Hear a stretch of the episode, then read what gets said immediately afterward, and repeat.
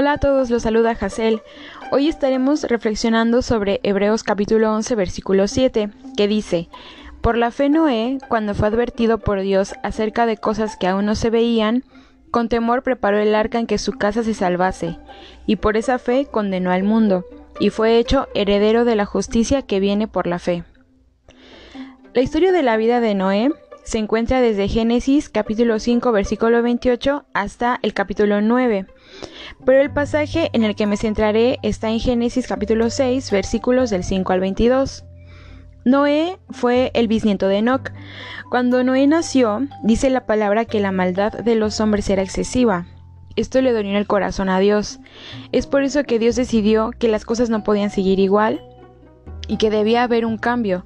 El Señor dijo que iba a quitar de la faz de la tierra a todo ser viviente. Sin embargo, es maravilloso que en el versículo 8 de Génesis 6, la Biblia señala, pero Noé halló gracia ante los ojos de Jehová.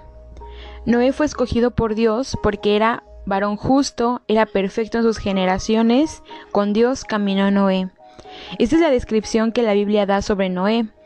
Dios le habló a Noé y le dijo que debido a la maldad de todos los hombres, había decidido eliminar a todo ser viviente. Dios le dio la orden a Noé de construir un arca de madera de alguna especie de pino. Le dijo que construyera cuartos y que pusiera una sustancia entre las uniones de cada tabla para que el agua no, no se metiera. Dios también le dio a Noé las medidas que debía tener la barca. De acuerdo con las tablas de medidas que están en la Biblia, el arca fue de aproximadamente 135 metros de longitud, 22.5 metros de ancho y 13.5 metros de altura. Además, Noé tuvo que agregar una ventana y una puerta y dividir el arca en tres pisos. El Señor le comunicó a Noé que mandaría un diluvio para destruir a toda criatura terrestre. A pesar de esa terrible noticia, Dios le hace una promesa a Noé y le dice, Todo lo que hay en la tierra morirá, mas estableceré mi pacto contigo, y entrarás en el arca tú, tus hijos, tu mujer y las mujeres de tus hijos. Al final, el Señor le dice a Noé que de todos los animales terrestres, Dos de cada especie meterás en el arca, para que tengan vida contigo. Macho y hembra serán, y toma contigo todo alimento que se come y almacénalo, y servirá de sustento para ti y para ellos. Lo más grande en este capítulo es lo que dice el versículo 22. Y lo hizo así Noé, hizo conforme a todo lo que Dios le mandó. Noé no cuestionó la tarea que Dios le mandó. Cabe resaltar que hasta ese momento no se había visto llover, es como si el Señor nos dijera que en el lugar en el que vivimos va a pasar algo que nunca hemos visto. A mí se me ocurre que en la ciudad en la que vivo, que se encuentra más o menos a 54 kilómetros de la costa y a 1400 metros sobre el nivel del mar, que el Señor me diga que hará que el mar llegue hasta aquí o que va a haber una tormenta invernal cuando aquí nunca he visto nevar lo que quiero decir con esto es que Noé no había visto llover, pero creyó en que Dios enviaría una cantidad enorme de agua para inundar la tierra y que él había sido escogido junto con su familia para después del diluvio volver a poblar la tierra.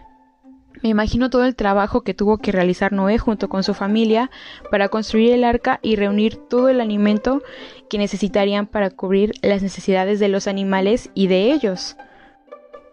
Noé es un ejemplo en el que podemos ver que la definición de fe que da la palabra se encarna, se refleja en una persona, porque Noé tuvo la certeza y convicción de que Dios haría lo que le dijo, porque es un Dios poderoso, quien tiene un control de todo lo que nos rodea.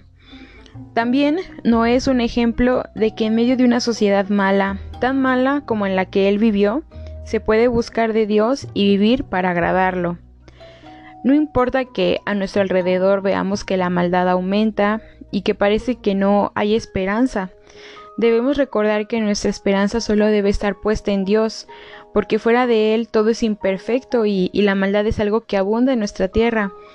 Pero en Dios tenemos ese sustento.